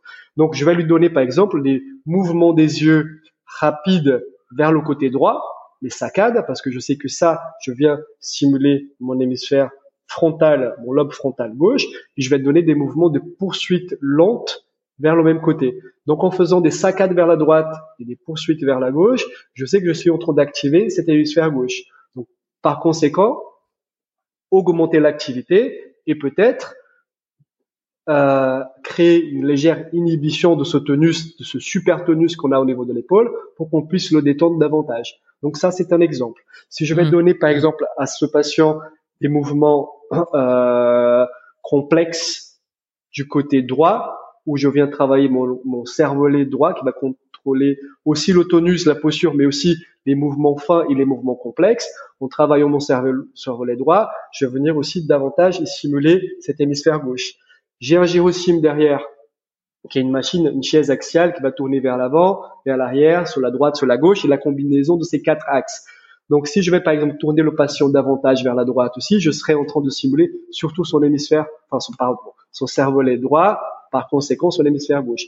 Après, c'est très schématique ce que je vous dis parce que c'est pas aussi noir sur blanc. Hein, si on va tourner sur la droite, on va aussi simuler euh, l'hémisphère droit. C'est pas aussi net que ça parce qu'il y a des, des voies qui, qui ne sont pas euh, complètement sur des rails et qui vont de droite vers la gauche, gauche vers la droite. Il y a toujours une partie qui reste du même mm. côté, qui reste au mot latéral.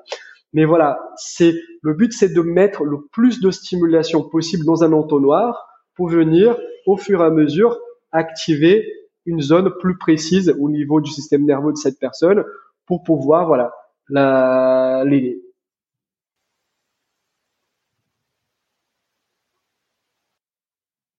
Ok. T'es toujours avec moi? Oui, c'est bon. Oui, oui, je euh, ouais, non, mais alors tout est clair. Combien un petit décalage? Super. Tout est très clair. Euh, enfin, moi, ça me semble extrêmement clair. Euh, effectivement, euh c'est c'est pas c'est pas aussi A plus B. de toute façon, dans n'importe quelle thérapie, dans n'importe quelle technique, c'est on va pas c'est pas aussi simple que ça. Il va y avoir des interférences, etc. Il va y avoir des voies plus ou moins impénétrables, si on peut dire. Mais je pense que l'idée euh, l'idée est assez euh, est assez claire. Mais par contre, j'ai quand même une petite interrogation, c'est que ta grosse machine derrière, qui est donc la, personne s'assoit et tu vas la faire tourner dans euh, tous les plans de l'espace. On dirait un truc de pour entraîner les astronautes. Tu peux pas mettre tout le monde là-dedans. Il y en a qui vont vomir. Alors oui, alors surtout certains viennent justement parce qu'ils ont des vertiges, parce qu'ils ont des problèmes d'équilibre, ils ont des des, des syndromes qu'on appelle des mal de débarquement, qu'ils ont l'impression de tanguer toute la journée. Donc l'objectif, cette machine, je peux la contrôler comme je veux. Je peux la faire bouger à un tour minute vers la droite, comme je peux la faire tourner 30 tours minute vers l'avant. Donc euh, et je peux décider de travailler avec ce patient des tout petits mouvements de vers l'avant, vers la droite, vers la gauche, vers l'arrière. Donc dans le plan de l'espace que j'ai choisi, je vais tester le patient sur une plateforme de force où je veux le mettre le patient avec les yeux fermés dans une position droite, avec la tête vers la droite, la tête vers la gauche, vers le haut, vers le bas, sur hmm. différentes positions parce que je sais que dans certaines positions, j'active tel ou tel canal qui est au niveau de mon oreille interne. Je vais voir le canal qui est le plus déficient, celui qui a le plus besoin de simuler. Et dans cette machine, je vais la programmer pour emmener ce patient dans ce plan d'espace. Mais ça peut aller de quelque chose de très doux, très léger, à quelque chose de très rapide. Donc c'est comment le patient va évoluer. C'est pas en une séance, le patient vient, je vais faire quelques tests avec lui dans la machine, je vais créer son protocole de traitement, je vais commencer à renforcer son système vestibulaire dans ce certain plan de l'espace je vais toujours contrôler son système autonomique. Je vais toujours regarder son rythme cardiaque. Il a un petit capteur au niveau de l'oreille. Je vois sa cohérence cardiaque pendant la simulation. Je sais exactement quand il est monté trop haut, quand il est, descendu trop bas au niveau de son rythme cardiaque. S'il y a quelque chose que je vois que son système autonomique, c'est quelque chose qu'il ne peut pas contrôler, je suis en train de dépasser un seuil, je m'arrête. Je m'arrête ou je reviens un petit pas en arrière et je vais tout le temps vérifier voilà c'est sa pression artérielle c'est sa contraction au niveau des pupilles. Voilà c'est pour savoir si je suis pas en train de causer une fatigue neurologique plutôt que de le stimuler. Donc euh, voilà je prends toujours avec des pincettes. Comme tu dis c'est pas pour tout le monde. C'est pas tout le monde que je vais prendre dans la machine que je vais faire 30 tours minutes d'ailleurs je n'ai jamais fait 30 tours minutes avec personne dans cette machine je suis allé jusqu'à 20 voilà, c'est déjà pas mal. Mais euh, voilà, donc c'est, je, je vais surveiller, je vais la contrôler comme je veux, dans la direction que je veux. Il y a certaines directions qui vont faire du mal à ce patient-là, donc il sera peut-être pas prêt à aller dans sa direction aujourd'hui. On va continuer à renforcer des directions autour, et demain, voilà, on va réessayer d'aller dans cette direction, mais on va aller plus doucement dans cette direction, ou on va aller peut-être moins loin dans cette direction. Et si le patient la supporte mieux, bah on va augmenter la vitesse, on va augmenter l'amplitude. Et voilà, et c'est un peu comme, comme, comme un entraînement, qu'on va entraîner, entraîner un muscle quand on va faire du crossfit, quand on va faire voilà des, des, des, des tractions. Voilà, il y a plusieurs options pour arriver à faire des tractions. Voilà, donc on va adapter, on va euh, faire euh, quelque chose euh, qui, qui correspond au patient, qui va pas le fatiguer, qui va pas le surcharger, qu'il est capable de l'accepter mmh. et qui est capable de causer, enfin de, de, de, de, lui donner un résultat euh, positif et que soit durable. Comment ça coûte une machine comme ça? 200 000 euros. Putain, 200 000 euros. C'est, euh, ah je pensais pas que c'est, je pense pas que c'est autant. Hein. Ouais. C'est, euh, c'est pour ça, il y en a, il y en a une trentaine dans le monde, peut-être moins. Euh, il y en a trois en Europe. Il y en a une à Saint-Malo, dans le centre Brainmove, où j'ai travaillé pendant deux ans presque. Il y en a une à Amsterdam, à côté d'Amsterdam, et moi. Celle-là, on l'a eu, on l'a acheté au Milan AC. Elle appartenait au club de foot Milan AC. Dans leur laboratoire, ils ont le Milan Lab où ils, entraînent les athlètes. Et euh, ils avaient acheté cette machine il y a sept ans. Et euh, j'étais, je connais très bien le chiropracteur qui entraînait, qui s'occupait justement du staff du Milan Lab il y a sept ans, qui n'en fait plus partie donc, il n'utilise plus, il n'utilisait plus la machine au Bilan Lab depuis quelques années, euh, depuis que le chiropracteur est parti justement de l'équipe. Et la machine, elle était euh, restée pendant euh, deux ou trois ans dans le Milan Lab à prendre de la place de la poussière. Et donc, voilà, j'ai j'ai pu voilà négocier avec eux pour pour un rachat. Et c'est grâce à, à eux que elle est là aujourd'hui derrière moi. Ok, bah c'est un sacré morceau. Hein. Ok. Alors, est-ce que tu t'en sers pour les sportifs aussi? Enfin, tu m'as dit que oui, mais euh, beaucoup. Ça améliore les performances des sportifs? Comment ça hum, Comment comment tu t'en sers? Quels sont les, les, motifs pour lesquels les sportifs peuvent venir te voir? Alors, il y a deux types de d'entraînement avec cette machine polysportive. C'est lors des commotions cérébrales, traiter voilà les chocs sur la tête sur le terrain. Donc euh, avec voilà des nausées, des vertiges, des, des sensations d'être off voilà, c'est de rétablir ces réflexes, ce qu'on appelle les VOR, les euh, euh, réflexes vestibulo-oculaires. Donc, euh, de rétablir ces réflexes-là, ou tout simplement le, le sportif qui veut augmenter ses réflexes, sa perception de son corps dans l'espace ou le terrain, son agilité, sa coordination entre sa main, ses yeux, donc pour anticiper justement une blessure sur le terrain pour avoir cette vision plus périphérique, moins tu ne l'es, tu, euh, au niveau de, du terrain. Donc comment je vais travailler? Alors sur cette machine-là, vous voyez, il y a une paroi euh, en verre, il y a des cibles à droite et à gauche, et le patient va travailler avec des lasers dans la main ou des lasers sur le front. Donc le but c'est de le faire tourner aléatoirement à droite, à gauche, vers l'avant, vers l'arrière, et qu'il puisse venir travailler les cibles en même temps avec ses mains ou ses yeux. Donc il va venir continuer, voilà, la tête en bas, faire une cible en bas, à gauche, revenir en arrière vers faire les cibles quand il a la tête en bas, quand il est à côté. Donc c'est de mettre son corps euh, dans différentes positions dans l'espace et pour qu'il puisse justement avoir la concentration de savoir où sa main va, où sa tête va sur la cible, euh, voilà, à 5, 10, 15, 20 tours minutes. Voilà, pour qu'il puisse justement pouvoir anticiper. Euh, alors, pour donner un exemple, un, footballeur anticiper euh, sur euh, une réception sur la tête, quelqu'un qui vient lui donner un coup de coude sur le front. Voilà, qu'il puisse avoir cette, euh, cette vision, cette anticipation au niveau du réflexe, de savoir d'où ça vient, où il va et comment il va atterrir après. Hmm. Ouais, mais c'est ça doit surtout être euh, efficace voilà pour tous les sports qui demandent des réflexes. Je pense je sais pas pourquoi je pense au badminton, je pense à, des sports de raquettes, surtout rapide, euh, le, le, squash. Les... Alors, je sais pas si Là, tu reçois ce, ce genre de personnes, mais tu devrais agir vite. Ouais, je travaille avec deux tennisman, trois ouais, j'ai aussi deux tennisman aujourd'hui. Euh, une qui est espoir euh, de France, là, euh, junior, 14 ans, et euh, une athlète paralympique aussi qui part, euh, qui se prépare pour les JO de 2024. Euh, et on travaille justement avec ces réflexes, voilà, main droite, main gauche justement pour pour les services, pour les pour les revers, voilà, comme tu dis. Et quelle est ta part aujourd'hui là maintenant que tu as développé un peu tout ça, que tu as une super machine, que tu as les écrans, enfin c'est c'est carrément c'est un laboratoire ton ton truc, hein. c'est c'est assez, extraordinaire. Euh, quelle est la part de Kiro et de la et, la part de, euh, ben, toutes ces techniques neuro? Est-ce que c'est 50-50 euh, en termes de pourcentage de ton activité aujourd'hui? Ouais, j'essaye de garder 50-50. Alors j'ai une grande demande d'une patientèle de, d'enfants IMC avec une infirmité motrice cérébrale. C'est des enfants qui ont soit euh, qui ont manqué d'oxygène à la naissance, qui ont eu un problème à l'accouchement ou qui ont une maladie génétique grave. Donc c'est voilà, c'est une communauté de patients, voilà, avec des parents qui sont très engagés à faire le plus de techniques possibles de stimulation différentes à ces enfants-là.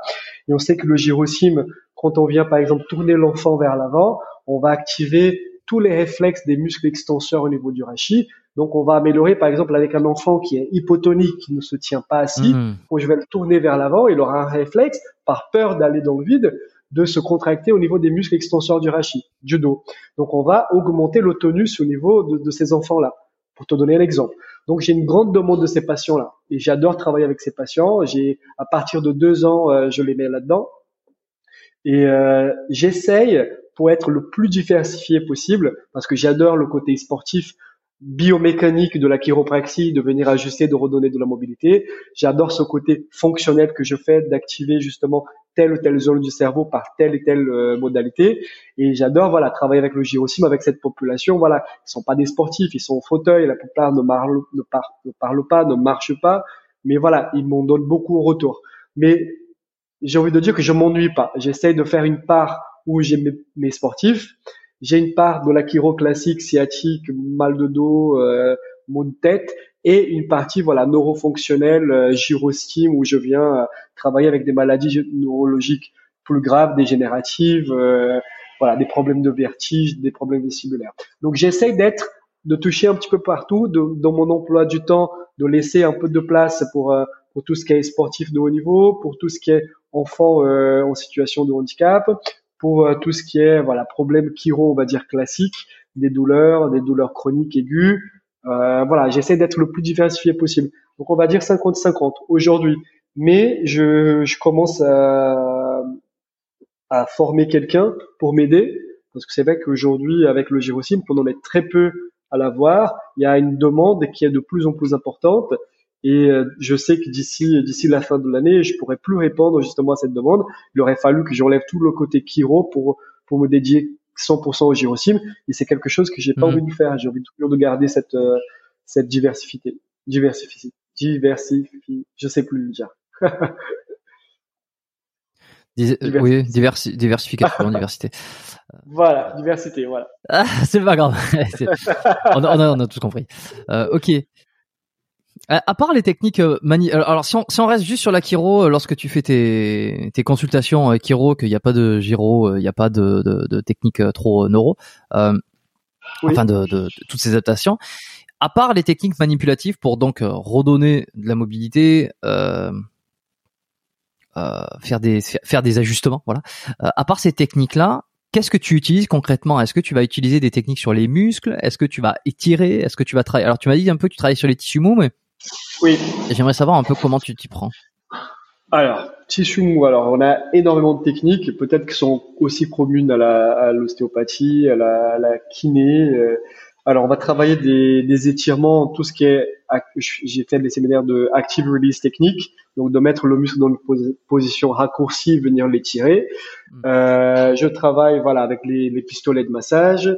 Je travaille avec du Graston pour venir, voilà, casser les adhérences au niveau musculaire, au niveau des fascias, comme si on venait peigner un petit peu les fibres musculaires qui parfois sont un petit hmm. peu désordonnées, qui sont un petit peu, voilà. Je travaille avec du dry needling, donc avec de la compuncture sèche où je viens voilà piquer sur des muscles voilà pour relâcher des cordons euh, qui sont très contractés, travailler sur les trigger points.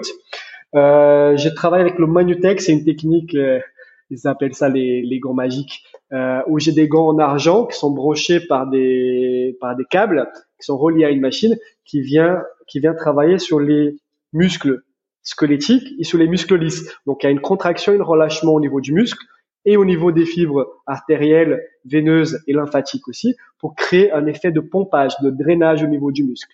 Donc, je traite beaucoup, voilà, les capsulites rétractiles, euh, les tendinites, tendinites, tennis elbow, euh, golfer elbow, euh, syndrome de piriformis, tous ces muscles qui sont euh, euh on, spasme et chronique depuis très longtemps. Donc, je viens agir justement, comme je t'ai dit, au niveau euh, central, au niveau nerveux, pour lever euh, l'inhibition voilà de ces contractions là et du niveau local je viens agir sur ces muscles sur ces différentes techniques que je viens de, de te citer.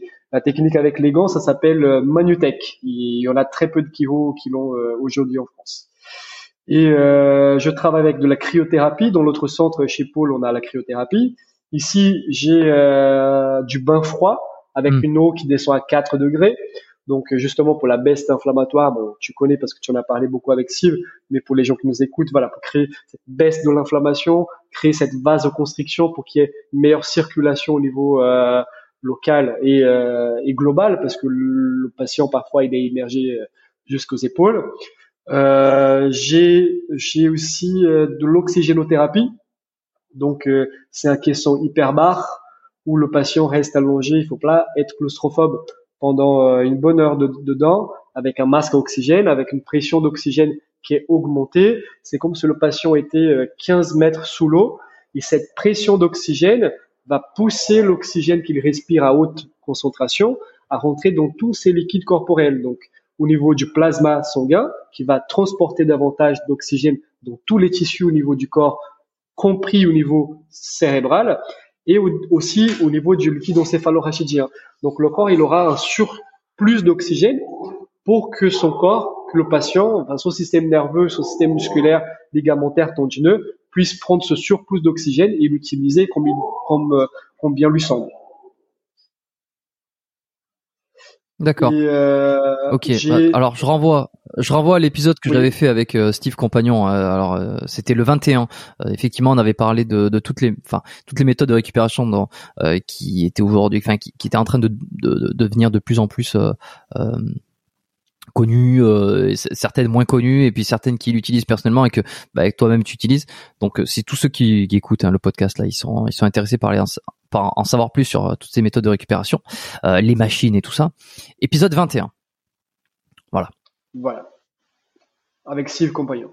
Et euh, donc voilà, je travaille euh, avec le question d'oxygène, pas chez tous les patients parce que c'est une séance à part, ça prend voilà une heure et quart.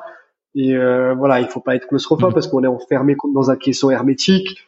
Voilà, et, et après le patient il peut lire, il peut, peut avoir son iPad, il peut regarder un film, il peut faire une sieste, il peut faire ce qu'il veut. Mais justement, on sait que les globules rouges sont saturés à 98% d'oxygène déjà. Donc il faut vraiment qu'il y ait une augmentation au niveau de la pression pour qu'on puisse avoir voilà euh, l'oxygène qui va pénétrer au niveau du plasma parce que le plasma il n'est pas fait pour transporter l'oxygène ni le liquide encéphalorachidien.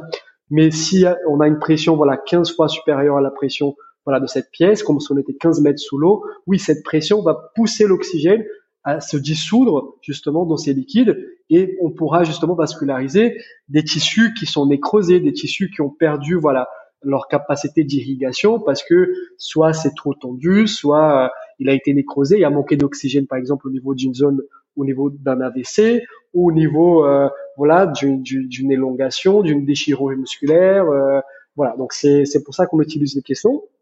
J'utilise aussi quelque chose que je fais pratiquement à tous mes patients, de la photobiomodulation.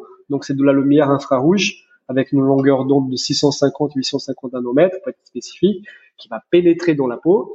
Et cette lumière rouge, toutes les études montrent aujourd'hui qu'il va promouvoir aussi une meilleure vascularisation de la zone. Ça va augmenter et stimuler la production de collagène dans les tissus et ça va promouvoir aussi une augmentation de la production d'ATP cellulaire au niveau de la mitochondrie. Donc c'est comme si l'énergie allait avoir, enfin la cellule elle allait avoir plus d'énergie, elle allait avoir plus de production de collagène si besoin et une meilleure vascularisation, une meilleure circulation, voilà, du euh, de tout ce qui est liquidien au niveau euh, au niveau des tissus. En ce qui concerne la machine euh, à pression, euh, est-ce qu'il faut, c'est quelque chose à faire de manière progressive, j'imagine? Il n'y a pas un risque de thrombose, il n'y a pas un risque de, de, création de caillots? Non, il n'y a pas de risque de. Alors la, la montée, la pressurisation, c'est comme, comme la plongée, hein, c'est très doux. C'est, euh, on met entre 5 et 10 minutes selon les patients à pressuriser la cabine à, à un point. On va jusqu'à la limite d'un point 5 parce qu'en France aujourd'hui, on peut pas aller au-delà d'un point 5, c'est au milieu hospitalier mais on sait que jusqu'à 1,49, on peut le faire même à la maison. Hein, il n'y a pas de risque. Le risque pour les contre-indications, en plus d'être claustrophobe, pour les questions d'oxygène, c'est euh, au niveau des, euh, des cellules cancéreuses. Donc, on va pas suroxygéner un tissu qui est en train de se démultiplier. Donc, euh, dans les cas de métastase ou de traitement mmh. de cancer, voilà, c'est une contre-indication absolue. Mais le risque de thrombose, il est, il n'existe, le risque zéro n'existe jamais, mais il est très bien euh, pris en compte parce qu'il y a une pressurisation qui se fait très progressive et une dépressurisation qui se fait très progressive. C'est la même chose que de prendre l'avion. Donc, euh, quand on monte en altitude, là c'est différent. C'est pas une pression qui augmente, c'est une pression qui diminue. Voilà, mais c'est ça serait à peu près la même chose. Hmm. Ok. Euh, attends, merde, j'ai oublié le, j'ai oublié ma question. Sur la sur la pression sur merde bah écoute j'ai oublié ma question euh, j'espère que ça me reviendra. Ouais peut-être peut-être euh, voilà les, la pression au niveau de l'oreille on l'a euh, le il va faire voilà les, les petites manœuvres de Vassalva comme ça de pousser dans le nez ou mâcher un chewing-gum ou bailler justement parce que parfois on peut avoir justement l'oreille qui siffle ou un tout petit peu mal à l'oreille lors de la pressurisation. C'est pour ça qu'on y va progressivement. Mais une fois qu'on a atteint la pression euh, entre 1 0.3 et 1.5 atmosphérique. Voilà, quand on a atteint ce plateau-là, le patient, voilà, il n'a plus mal à l'oreille. Il peut l'avoir s'il est enrhumé, s'il a les, les qui sont, euh, qui sont pris. Et lorsque une personne euh, vient, euh, est-ce que tu lui demandes au préalable d'avoir fait un, un, bilan biologique, d'avoir fait un bilan euh, IRM, j'en sais rien, pour être certain qu'il n'y a aucun problème, aucun développement tumoral dans son corps, ou pour être sûr en fait que tu vas pas oxygéner des cellules cancéreuses? Comment tu t'en assures de ça? Alors, alors le cancer, euh, non. J'ai, euh, alors je pose les questions lors de mon anamnèse. Si j'ai un petit drapeau rouge qui me qui me fait des, des signes, bien sûr, je vais pas la mettre dans le caisson. Je vais la référer faire des examens.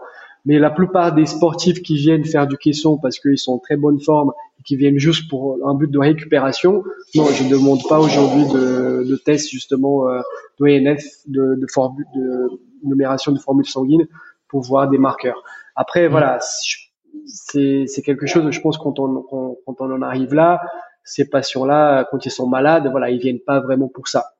Donc, ils viennent pour d'autres choses. Et la plupart des enfants que je vois qui vont dans le caisson pour des troubles neurologiques, d'autisme ou de d'infirmité motrice cérébrale, voilà, c'est des patients qui sont suivis à l'hôpital où ils font, euh, ils voient leur médecin, ils font des batteries d'examens euh, tous les six mois, des contrôles donc là, je suis presque sûr que, que j'ai, j'ai, pas de risque avec ces enfants-là. Que tout est bon. Ouais, que tout est bon.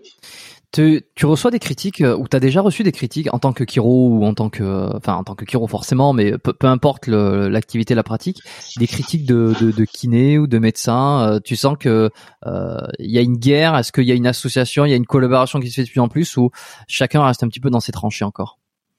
Euh, il y a un peu de tout. Alors, il y a une nouvelle école. Euh, je pense des, j'ai des collègues médecins qui, qui m'envoient des patients qui me disent bah il faut que tu ailles voir des GIS pour euh, pour faire tel ou tel traitement parce qu'ils connaissent un petit peu ce que je fais. J'ai des médecins, des médecins qui, qui des patients qui arrivent qui disent bah mon médecin m'a dit ce que vous faites c'est euh, ça sert à rien, vous c'est du charlatan, euh, ça ne marche pas comme ça. De toute façon il y a rien à faire dans ma dans, dans, dans ma condition. Euh, donc j'ai un peu de tout. Les kinés, on a eu un épisode un petit peu triste avec eux il y a deux ou trois ans, je pense, quand on a eu nos textes de loi par rapport à notre formation qu'IO, on pourrait utiliser plusieurs techniques mécaniquement instrumentées.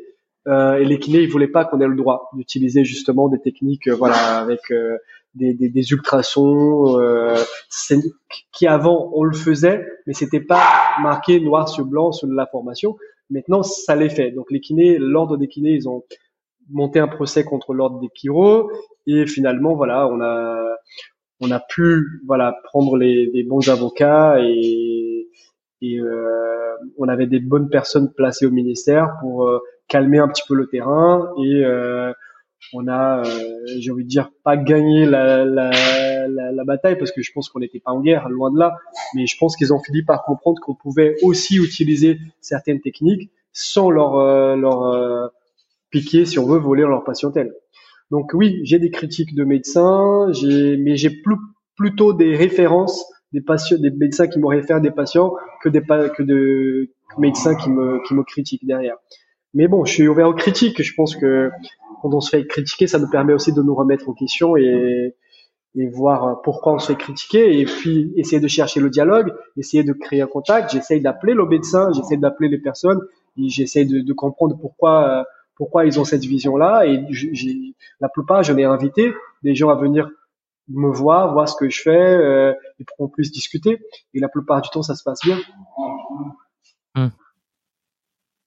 C'est quoi la critique euh, principale que tu reçois, hormis le fait que ce que tu fais ne marche pas? Le, truc que tu entends le plus souvent. Euh, Le truc que j'entends le plus souvent, alors ça serait j'ai déjà entendu un peu de tout, mais euh, mais je pense que c'est c'est même pas par rapport à tout ce que je fais en neurologie fonctionnelle, c'est par rapport à tout ce qu'on fait en manipulation cervicale que euh, hmm. que euh, voilà les risques de de d'accidents vasculaires après euh, post manipulation cervicale. Je pense que ça c'est ce qui revient le plus souvent. Ouais, c'est ça. Ouais. C'est... Alors en, en ostéo, peut-être un peu moins parce qu'on on est, on a moins de de, de, de, de, un peu moins de manipulation. De, on, fait, on fait un peu moins de manipulation au fur et à mesure des années, tu vois. Mais c'est vrai que les chiro, ils peuvent être assez pointés du doigt pour ça. Euh, ouais, parce qu'on a voilà, il y a toujours quelqu'un qui connaît quelqu'un qui connaît quelqu'un qui est qui qui a fait voilà un AVC après une manipulation. Hmm, ça. Donc je pense que c'est ça qui revient le plus sachant souvent. que causalité, euh, c'est difficile à mettre en, perspective, surtout quand. Euh, enfin bon, ça. on va pas discuter de ça maintenant. Voilà. Je pense que c'est. On, va pas discuter, on pourrait faire ça dans un autre podcast, mais euh, mais oui. Mm. Je pense que c'est ça ce qui revient le plus souvent, mais j'essaye de mieux que je peux d'expliquer aux patients et aux confrères d'autres d'autres médecines pourquoi on le fait, comment on le fait et comment on minimise les risques justement de ce genre d'accident. Écoute, on pourra peut-être en discuter un peu dans un. Bah, dites-nous si euh, je m'adresse aux auditeurs. Dites-nous si ça vous a plu, si ça vous plaît, si euh, si vous êtes intéressé par par tout ça, si vous voulez euh, d'autres un autre épisode avec Delgis, on, on pourra peut-être le faire. Je pense qu'on va s'arrêter là ah, parce qu'on est, effectivement limité par le temps de toute manière. On a fait un bon tour. Euh, en tout cas, euh, les principales questions et les sujets sur lesquels je voulais revenir, eh ben, on, les a traités. Si ça a plu, euh, mentionnez-le, faites-moi vos retours, hein, que ce soit sur Instagram, sur par mail, par par sur les commentaires, si vous êtes sur YouTube, que ce soit les commentaires sur les sur les applications, peu importe. Et puis peut-être qu'on pourra se faire un, épisode retour avec des sujets un petit peu plus pointilleux euh, ou d'autres choses un peu plus techniques. Euh, Delgis, où c'est qu'on te retrouve toi? Euh, Tu as un Instagram? Tu as euh, Alors j'ai mon Instagram euh, paulrecup.com. Ouais. Alors j'ai mon Instagram perso Delgis Garcia, mais bon ça c'est ça reste plutôt de l'ordre du perso, même si je partage mes vidéos du cabinet, mais aussi ma vie perso. Mais sinon notre centre s'appelle NeuroRecup neuro comme neurologie, récup comme récupération, tout attaché, neurorécup. Et on a aussi le site neurorécup.com, la page Instagram et celle de Paul Récup, Paul Récup euh, sur Instagram et paulrécup.com euh, sur, les, sur le site web. Et on est à Paris, Paul Récup dans le premier arrondissement et Neurorécup dans le 17e à côté du parc Monceau.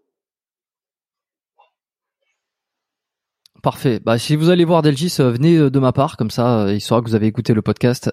si vous allez voir Steve aussi, alors je sais pas si on peut voir directement Steve ou même Arnaud, allez-y de ma part hein, du, podcast biomécanique, ça peut être marrant comme ça. Voilà, très bien. Bah, un grand merci. Tiens, dernière question que je pose à tout le monde. Oui. Ouais, attends, petite dernière question que j'aime bien poser. Est-ce que tu as un livre à recommander? Aux auditeurs ou à moi-même personnellement un, bouquin qui t'a marqué, un roman, un livre technique, une, un livre pratique Alors, qu'est-ce que j'ai lu euh, Alors, ça peut être de tout et n'importe quoi? Euh, Ça peut être de tout et n'importe quoi. ok, bah il y a, un livre d'un Why My Brain is on Fire, voilà que j'aime beaucoup, euh, qui parle de neurologie fonctionnelle. C'est peut-être un peu technique pour les auditeurs. Euh, mais euh, qui peut expliquer beaucoup de conditions inflammatoires au niveau du corps qui viennent justement euh, au niveau du cerveau. Voilà. Ok, parfait. Bon, je note ça, j'ai regardé, je ne connais pas du tout. Super. Euh, reste sur la fenêtre. je te remercie d'avoir participé au podcast. Hein, c'était cool. Tu passeras le, bonjour à Steve, à Arnaud, hein, comme on a, dit, au début. Avec grand plaisir. Je, je, le ferai moi-même peut-être. Hein. Euh, voilà, bah écoutez, euh, merci d'avoir été euh, d'avoir écouté ce podcast qui qui n'a pas dépassé deux heures. Vous voyez, je fais pas tout le temps des podcasts qui vont jusqu'à les jusqu'aux trois heures. Là récemment, j'ai sorti des épisodes qui qui ont dépassé les trois heures. Et, et alors je sais pas si ça rebute certains ou pas, mais j'ai de très bons retours sur l'épisode très très long. Et aujourd'hui un épisode un petit peu plus court, donc voilà, ça varie. C'était un peu plus technique. Et, euh, et puis si ça vous a plu, ben partagez-le hein, sur Instagram, euh, taguez-moi, identifiez-moi sur le, l'Instagram du podcast Biomécanique Podcast. Euh, voilà, at Biomécanique Podcast. Hein, identifiez-moi, suivez la page si vous voulez. Euh, à chaque fois qu'il y a un épisode qui sort, évidemment, il y a euh, le, le, visuel, la publication qui se fait sur Insta, sur Facebook aussi. Mais bon, visiblement, plus personne n'est sur Facebook, c'est pour ça que j'en parle jamais. Et, et non, c'est bon, partagez, envoyez-le à vos amis, euh, euh, laissez une note sur Apple Podcast et puis on se retrouve la semaine prochaine pour un nouvel épisode. Merci, à bientôt. Merci, au revoir.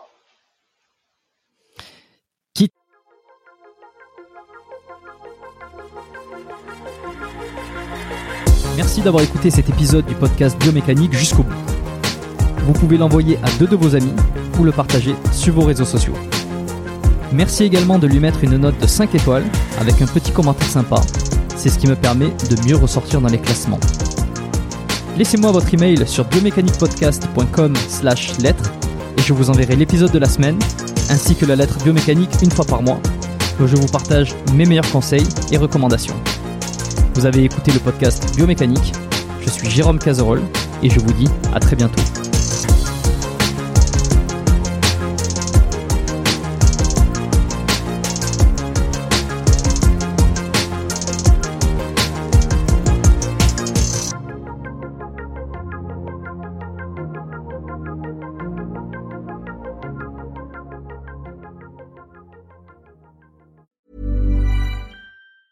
Hi, I'm Daniel, founder of Pretty Litter. Did you know cats tend to hide symptoms of sickness and pain? I learned this the hard way after losing my cat, Gingy. So I created Pretty Litter, a health monitoring litter that helps detect early signs of illness by changing colors, saving you money and potentially your cat's life. Pretty Litter is veterinarian developed, and it's the easiest way to keep tabs on your fur baby's health right at home. Go to prettylitter.com and use code ACAST for 20% off your first order and a free cat toy. Terms and conditions apply. See site for details.